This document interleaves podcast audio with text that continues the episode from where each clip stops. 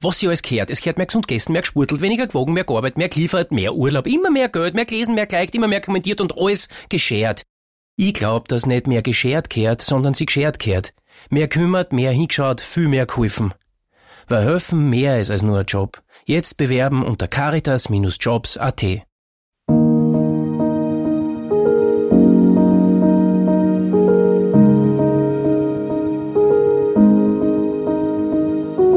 Herzlich willkommen in der Dunkelkammer. Mein Name ist Michael Nickbasch, ich bin freier Journalist und beschäftige mich mit mächtigen Menschen also genauer mit der dunklen Seite der Macht.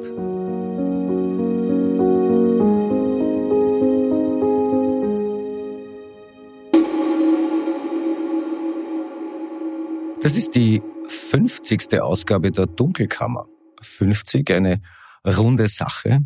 Ich bin allerdings kein Fan von Jubiläen und deshalb werde ich jetzt auch keine Fanfare ertönen lassen. Die hebe ich mir für etwas anderes auf oder jemand anderen. Ja, und letztlich ist 50 auch nur eine Zahl. Nicht? Daher weitermachen. Was habe ich heute für euch vorbereitet? Zweierlei. Erstens, äh, im Parlament wird alsbald wieder Untersuchungsgeausschuss. Da kommen gleich zwei Untersuchungsausschüsse nebeneinander auf uns zu.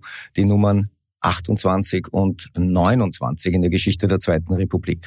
Ich schaue mir einerseits an, worum es da gehen wird und will euch andererseits vom Fall eines einfachen Bürgers erzählen, der im Ibiza-Untersuchungsausschuss namentlich genannt wurde. Und zwar ohne, dass er selbst dort war. Man hat im Rahmen von zwei Befragungen nur über ihn in Abwesenheit gesprochen. Das landete dann in den Befragungsprotokollen, die man seither online abrufen kann. Ja, der einfache Bürger hat sich gedacht, ja, Moment einmal, aber wie komme ich da eigentlich dazu, dass die da über mich in Abwesenheit reden, noch dazu, wo ich gar keine Person des öffentlichen Lebens bin. Ja, da hat er daraufhin die Parlamentsdirektion angeschrieben und dort um Löschung seines Namens aus den Protokollen ersucht. Ja, und die Parlamentsdirektion hat ihm ausgerichtet, das geht nicht, weil was liegt, das biegt.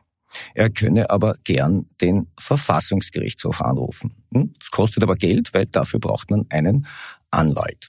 Das ist eine recht kafkaeske Situation, in die an sich jeder Mensch im Land geraten kann. Mehr dazu gleich. Ja, und zweitens geht's da mal wieder um die Signa-Gruppe. Und da speziell um die Frage, was eigentlich die Wirtschaftsprüfer dort gemacht haben. Wirtschaftsprüfer sind bei großen Firmen eine ganz zentrale Säule externer Kontrolle, zumindest auf dem Papier. Ja, mittlerweile sind ja mehrere Signa-Firmen hier und im Ausland insolvent und ich habe mir konkret drei davon angeschaut. Denn bei diesen drei Firmen war die KPMG Austria viele Jahre lang die sogenannte Abschlussprüferin. Ja, was sagt KPMG zur eigenen Verantwortung? Und was haben die dort eigentlich an Honoraren verrechnet? Spoiler, sie sagen nichts. Auch dazu gleich mehr.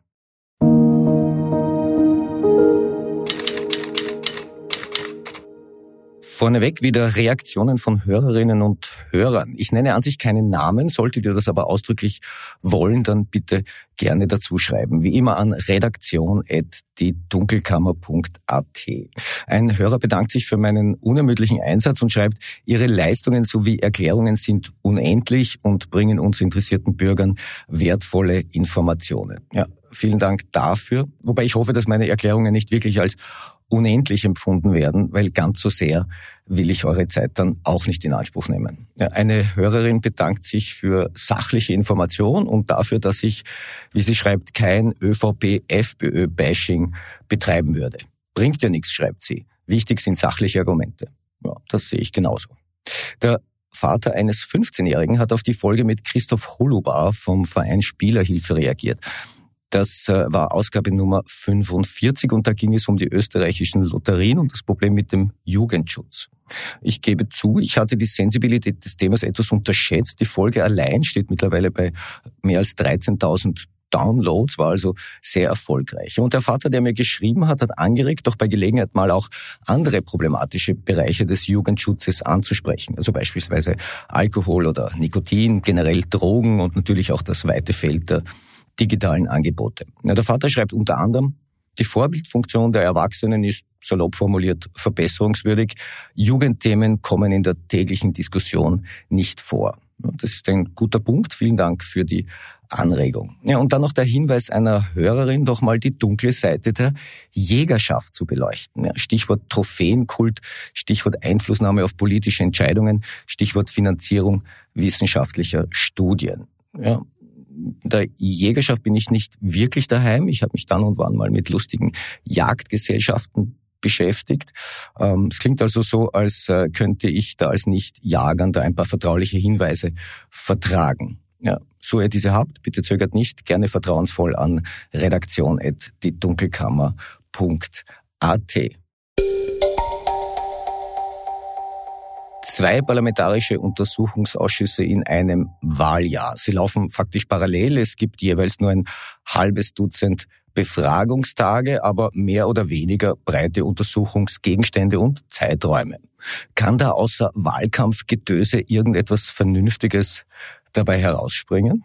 Die Frage ist natürlich berechtigt und man muss schon sehr großzügig sein, um darüber hinwegzusehen, dass es heuer eben nicht nur um Wahrheitsfindung im Ausschuss gehen wird, sondern eben auch um Material für den Wahlkampf.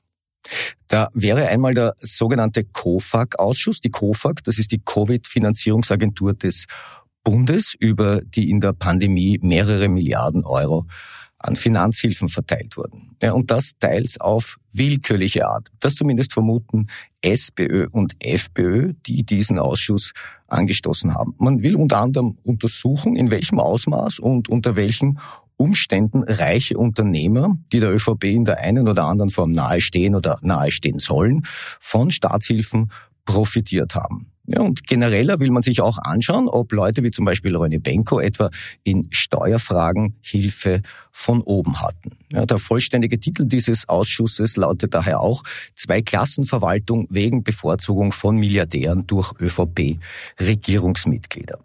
Der Untersuchungszeitraum umfasst Dezember 2017 bis November 2023, also rund sechs Jahre.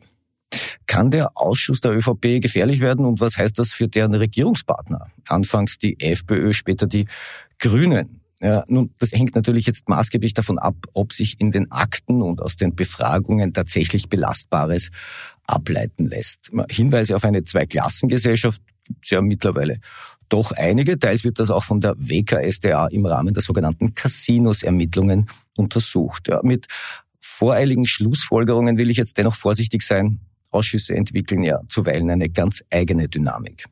Ja, das gilt nur noch mehr für den zweiten Ausschuss, der eine Woche nach dem KOFAG-Ausschuss anläuft. Ab dem 13. März wollen die Abgeordneten den, es heißt, rot-blauen Machtmissbrauch untersuchen. Ja, und da geht es im Kern um die Frage, ob frühere Regierungsmitglieder von SPÖ und FPÖ für die zweckwidrige Verwendung von Steuergeldern verantwortlich gemacht werden können. Also konkret geht es da um Inserate und Medienkooperationen von Ministerien. Es geht auch um Umfragen, Studien, Gutachten, Werbeaufträge und Postenbesetzungen. Auch in diesem Ausschuss wird die KOFAG ein Thema sein. Überschneidungen sind da durchaus programmiert, denn da wie dort geht es letztlich um Amtsmissbrauch und um Steuergelder. Der Untersuchungszeitraum des zweiten Ausschusses ist allerdings doppelt so lang. Da geht es um die Zeit zwischen Jänner 2007 und Jänner 2020, also um 13 Jahre. Die SPÖ hatte in dieser Zeit vier Regierungsbeteiligungen, die FPÖ eine. Die ÖVP war übrigens durchgehend dabei, aber das nur am Rande. Ja, was ist in diesem Ausschuss drin? Nun, soweit es die SPÖ betrifft, könnte da vor allem die Amtszeit von Werner Feimann interessant sein. Ja, erst als Infrastrukturminister, dann als Bundeskanzler. Wenn man heute Sebastian Kurz ins Zentrum der ÖVP-Inseratenaffäre stellt, ja, dann sollte man nicht vergessen, dass einst Werner Feimann im Zentrum einer SPÖ-Inseratenaffäre gestanden hatte. Vom Untersuchungszeitraum her wären die damaligen Ereignisse rund um Feimann durchaus gedeckt. Ob sich das in der knappen Zeit allerdings auch wirklich alles ausgeht, abwarten. Ja, die FPÖ war demgegenüber ja nur knapp 500 Tage in Regierungsverantwortung, aber ich würde erwarten, dass auch hier das Infrastrukturministerium ein Ansatzpunkt wird. Wie gesagt, um all diesen Beweisthemen auf den Grund zu gehen, wird die Zeit knapp. Die letzten Befragungstage sind Stand heute der 22. und der 23. Mai. Danach wäre Schluss. Aber gut, Ausschüsse sind eben auch große Aktensammelstellen und auch hier wird es summa summarum viele Akten geben. Nicht nur die Ministerien müssen liefern, sondern unter anderem auch die KOFAG, der Rechnungshof, die Finanzaufsicht, Staatsanwaltschaften, Gerichte, Sozialversicherungsträger der Wirtschaftskammer, der Bundespräsident und auch der Insolvenzverwalter, das Signa Holding. Ja, und es kann natürlich gut sein, dass Akten, die nicht unmittelbar in den Ausschüssen behandelt werden können, ja, dann im Wahlkampf ihren Weg an die Öffentlichkeit finden. Ja. Das ist zwar jetzt nicht die ursächliche Idee eines Ausschusses, aber so läuft es eben. Was macht man eigentlich, wenn in einem parlamentarischen Untersuchungsausschuss über einen geredet wird? Und zwar ohne, dass man das jetzt gewollt hätte, ohne, dass man selber dabei gewesen wäre und ohne, dass man sonst irgendwas mit diesem Ausschuss zu tun gehabt hätte. Herrn N ist genau das passiert. Er hat hier keinen Namen, er ist auch keine Person des öffentlichen Lebens. Er war mal Einzelunternehmer in der Eventbranche und ganz sicher kein Prominenter. 2021 fiel sein Name im damaligen Ibiza-Untersuchungsausschuss bei zwei Gelegenheiten. Sehr beiläufig. Das war nicht mehr als ein Detail unter vielen und für den Untersuchungsgegenstand auch noch faktisch irrelevant. Ja, damals waren zwei Ex-Politiker im Ausschuss geladen und beide wurden von Abgeordneten gefragt, ob sie Herrn N. kennen würden. Was beide verneinten. Ja, und das war's dann auch schon wieder. Also der Name N hatte bis dahin keine Rolle im Urausschuss gespielt und danach tat er es auch nicht mehr. Wenn man so will, er zog einmal kurz vorbei und dann war es auch schon wieder bedeutungslos. Nun ist aber so, dass Urausschussprotokolle öffentlich zugänglich sind. Man kann das zum Beispiel googeln. Ja, und wenn man jetzt online nach Herrn N sucht, findet man halt nicht allzu viel, aber jedenfalls diese U-Ausschussprotokolle. Herr N sagt, dass ihm das bei der Jobsuche schon Probleme gemacht habe, weil Personaler natürlich auch googeln. Ja, und dann taucht der Name dieses Bewerbers im Kontext eines parlamentarischen Untersuchungsausschusses zur Käuflichkeit der türkisblauen Bundesregierung auf. Gott, ehrlicherweise ist das jetzt nicht zwingend eine Auszeichnung. Also hat Herr N. sich im September 2022 an die Parlamentsdirektion gewandt und dort um Löschung seiner personenbezogenen Daten aus den zwei Protokollen ersucht. Und bei der Gelegenheit wollte er auch noch eine Richtigstellung, weil seiner Meinung nach an einer Stelle auch noch inhaltlich falsche Dinge über ihn gesagt worden waren. Die Parlamentsdirektion reagierte wenige Tage darauf mit einem vierseitigen Brief, Antrag abgelehnt. Man teilte Herrn N. mit, dass es zwar ein verfassungsmäßiges Grundrecht auf Datenschutz gäbe, das hier aber nicht zur Anwendung kommen könne, weil keine unzulässige Datenverarbeitung vorliege. Ja, generell würden Untersuchungsausschüsse bei der Veröffentlichung von Protokollen immer die schutzwürdigen Geheimhaltungsinteressen gegen das überwiegende öffentliche Interesse abwägen. Und in seinem Fall hätten weder der Verfahrensrichter noch der Verfahrensanwalt Einwände gegen die Nennung des Namens im Protokoll gehabt. Ich zitiere. Wörtliche Protokolle über Befragungen von Auskunftspersonen sind einer Berichtigung nicht zugänglich, weil ansonsten die Aussagen der betreffenden Personen nachträglich verfälscht bzw. nicht wahrheitsgetreu wiedergegeben würden. Der einzige Ausweg für Herrn N. Er hätte beim Verfassungsgerichtshof wegen der empfundenen Verletzung seiner Persönlichkeitsrechte eine Beschwerde einlegen können. Übrigens nur dort. Die Datenschutzbehörde, die es ja auch gibt, die ist für Untersuchungsausschüsse derzeit nicht zuständig. Für eine Beschwerde beim Verfassungsgerichtshof hat man aber nur sechs Wochen Zeit, nachdem man vom Beschwerdegegenstand erfahren hat. Ähm, Herr N. kannte die Protokolle schon länger, er hat zunächst nichts gemacht. Die sechs Wochen waren also lange verstrichen. Und äh, abgesehen davon kostet es ja was, weil beim Verfassungsgerichtshof braucht man eben anwaltliche Vertretung. Es gilt die sogenannte Anwaltspflicht. Ja, also beides wäre für Herrn N. nicht in Frage gekommen. Die sechs Wochen waren verstrichen und Geld für den Anwalt hätte er ohnehin auch keins gehabt, wie er mir erzählt hat. Ja, für Herrn N. heißt das jetzt, er muss damit leben, dass die Protokolle online sind und das für eine lange Zeit, denn sie sind zeitlich unbefristet zugänglich. Herr N. hat sich an mich gewandt und ich habe bei der Parlamentsdirektion nachgefragt, um mir das noch einmal erklären zu lassen.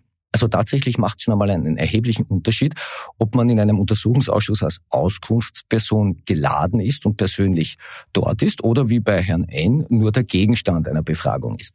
Auskunftspersonen bekommen nämlich das Protokoll ihrer Befragung vorab geschickt und sie können Einwendungen gegen Übertragungsfehler und den Umfang der Veröffentlichung machen, beziehungsweise auch einzelne Berichtigungen in geringfügigem Ausmaß anregen, wie mir die Parlamentsdirektion schreibt. Für Dritte wie Herrn N gilt das aber nicht. Und äh, weil der Ausschuss die Veröffentlichung beschlossen hatte und der Verfahrensrichter und der Verfahrensanwalt keinen Einspruch machten, bliebe dann eben nur noch der Verfassungsgerichtshof. Der hat übrigens laut Parlamentsdirektion in der Vergangenheit bereits mehrere Verfahren wegen der behaupteten Verletzung von Persönlichkeitsrechten geführt, aber in keinem einzigen Fall eine tatsächliche Verletzung derselben festgestellt. Und was passiert nun, wenn der Verfassungsgericht doch einmal feststellen sollte, dass da was war? Was macht man dann mit den bereits veröffentlichten Protokollen? Auch das wollte ich von der Parlamentsdirektion wissen. Die Antwort hat mich dann ein klein wenig verblüfft. Ich zitiere, das weitere Vorgehen ist gesetzlich nicht geregelt und es gab dazu auch noch keinen Anwendungsfall. Zitat Ende. Was es nicht alles nicht gibt. Wie ist es möglich, dass Wirtschaftsprüferinnen und Wirtschaftsprüfer den Jahresabschluss einer Firma prüfen und bestätigen und wenige Monate später ist die Firma pleite? Die Frage geht eigentlich mit jeder größeren Insolvenz einher, und zwar ganz gleich, ob das jetzt ein Kriminalfall ist oder schlicht wirtschaftliches Scheitern dahinter steht. Brauchbare Antworten gibt es eigentlich nie. Also sofern die betroffenen Wirtschaftsprüfungsgesellschaften sich überhaupt äußern, Stichwort Berufsgeheimnis, äh, gibt es dann Erklärungen wie, wir haben stets nach den geltenden Standards gewissenhaft gearbeitet oder eine Abschlussprüfung ist keine polizeiliche Untersuchung oder auch, wir wurden selber in die Irre geführt. Stichwort Signa-Gruppe. Mittlerweile sind allein in Österreich sieben Signa-Gesellschaften zahlungsunfähig. Drei sind in Konkurs, die anderen vier sollen saniert werden und weitermachen. Den unbesicherten Gläubigern werden dabei sogenannte Sanierungsplanquoten von 20 und 30 Prozent angeboten. Ja, diese Insolvenzverfahren stehen noch am Anfang, noch lässt sich also nicht sagen, ob diese Sanierung wirklich gelingt. Entscheidend ist ja in solchen Fällen immer, was auf der Vermögensseite tatsächlich vorhanden ist. Da tun sich bei Insolvenzen zuweilen erstaunliche Differenzen auf. Also zwischen dem, was da an Vermögen in den Büchern steht und dem, was dann bei der Verwertung wirklich übrig bleibt. Auch Signer-Gesellschaften hatten Abschlussprüfer, wenn auch nicht alle. Von den äh, sieben zahlungsunfähigen Signer Companies hatten drei Signer Firmen alle dieselbe Prüfungsgesellschaft, KPMG Austria. Man kann das in den öffentlich zugänglichen Firmenbuchdatensammlungen nachlesen. KPMG Österreich war fast zehn Jahre lang für die Abschlussprüfung der Signa Development Selection AG und der Signa Prime Selection AG zuständig. Später kam dann auch noch die jetzt ebenfalls insolvente Signa Real Estate Management GmbH hinzu. Interessant ist, dass die zentrale Firma in diesem Geflecht, die Signa Holding, selbst keinen Abschlussprüfer hatte. Zumindest findet sich dazu in den Firmenbuchdaten kein Hinweis. Ernst gemeinte Abschlussprüfungen sind eine mehrwöchige und ziemlich aufwendige und durchaus kostspielige Prozedur. Das muss aber natürlich nicht jede und jeder Wirtschaftstreibende durchmachen. Das wird von großen Kapitalgesellschaften erwartet, von großen Vereinen und Privatstiftungen. Soweit jetzt äh, die KPMG betrifft, fanden die letzten Signa-Abschlussprüfungen im Frühjahr 2023 statt. Am 5. Mai 2023 erhielten alle drei Signa-Firmen von den Abschlussprüfern den sogenannten uneingeschränkten Bestätigungsvermerk. Ja, und da stand dann drin, was in so einem Bestätigungsvermerk dann immer drin steht. Wir haben die Bilanz geprüft, wir haben die Gewinn- und Verlustrechnung geprüft, wir haben den Anhang geprüft, wir haben den Lagebericht geprüft und alles miteinander entspricht den gesetzlichen Erfordernissen und vermittelt ein möglichst getreues Bild der Vermögens- und Finanzlage des Unternehmens. Das war, wie gesagt, am 5. Mai 2023. Ja, und am Ende desselben Jahres waren die drei Unternehmen dann pleite. Jetzt kann man sich natürlich fragen, wurde da etwas übersehen? Nehmen wir beispielhaft die Signa Development Selection AG her. Das ist die Firma, in der Alfred Gusenbauer den Aufsichtsratsvorsitz führt. 2022 war für diese Signa Immobiliengesellschaft noch ein recht ordentliches Jahr. Im sogenannten Einzelabschluss stand am Ende ein Gewinn von 125 Millionen Euro nach Steuern. Wenn ich mir den Lagebericht der Firma anschaue, dann lese ich da von den Folgen des Ukraine-Kriegs, ich lese von gestiegenen Preisen, von gestiegenen Zinsen, von Preiskorrekturen auf den Immobilienmärkten und von abwartenden Immobilieninvestoren. Ja, und dann steht da noch, dass man davon ausgehen könne, dass die Nachfrage nach Immobilieninvestitionen weiterhin groß bleiben wird und man sogar von einer starken Zunahme ausgehen könne, wenn die Preise sich rekalibriert hätten. Und ich lese da auch, dass die höheren Finanzierungskosten auf die Marge drücken, die sei aber weiterhin auskömmlich. Auskömmlich, das ist ein schönes Wort. Ja, ein paar Monate später war es dann aus mit auskömmlich. Ja, Ende 2023 hieß es dann, die Signa Development können ihren Zahlungsverpflichtungen nicht mehr nachkommen, und zwar wegen der gestiegenen Zinsen, der gestiegenen Preise und wegen des Stillstands am Transaktionsmarkt für Immobilien. Fällt euch etwas auf? All das wurde schon im Jahresabschluss 2022 benannt. Damals galt es als bewältigbar, jetzt sind es Insolvenzursachen. Und dann kann man natürlich fragen, ob diese Faktoren damals ausreichend transparent bilanziert wurden. Also habe ich KPMG Austria gefragt. Ich wollte einerseits wissen, ob KPMG die Prüfungsurteile zu den Jahresabschlüssen und den Lageberichten 2022 und den Vorjahren weiterhin aufrechterhält.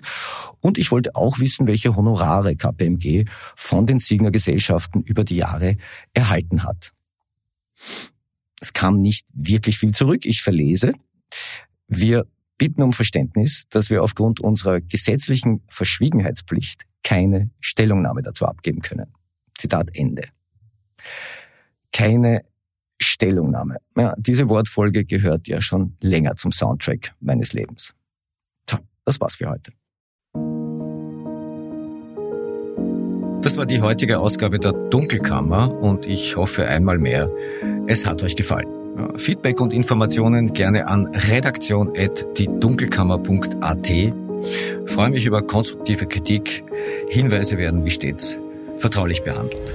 Bleibt mir gewogen. Ihr hört von mir.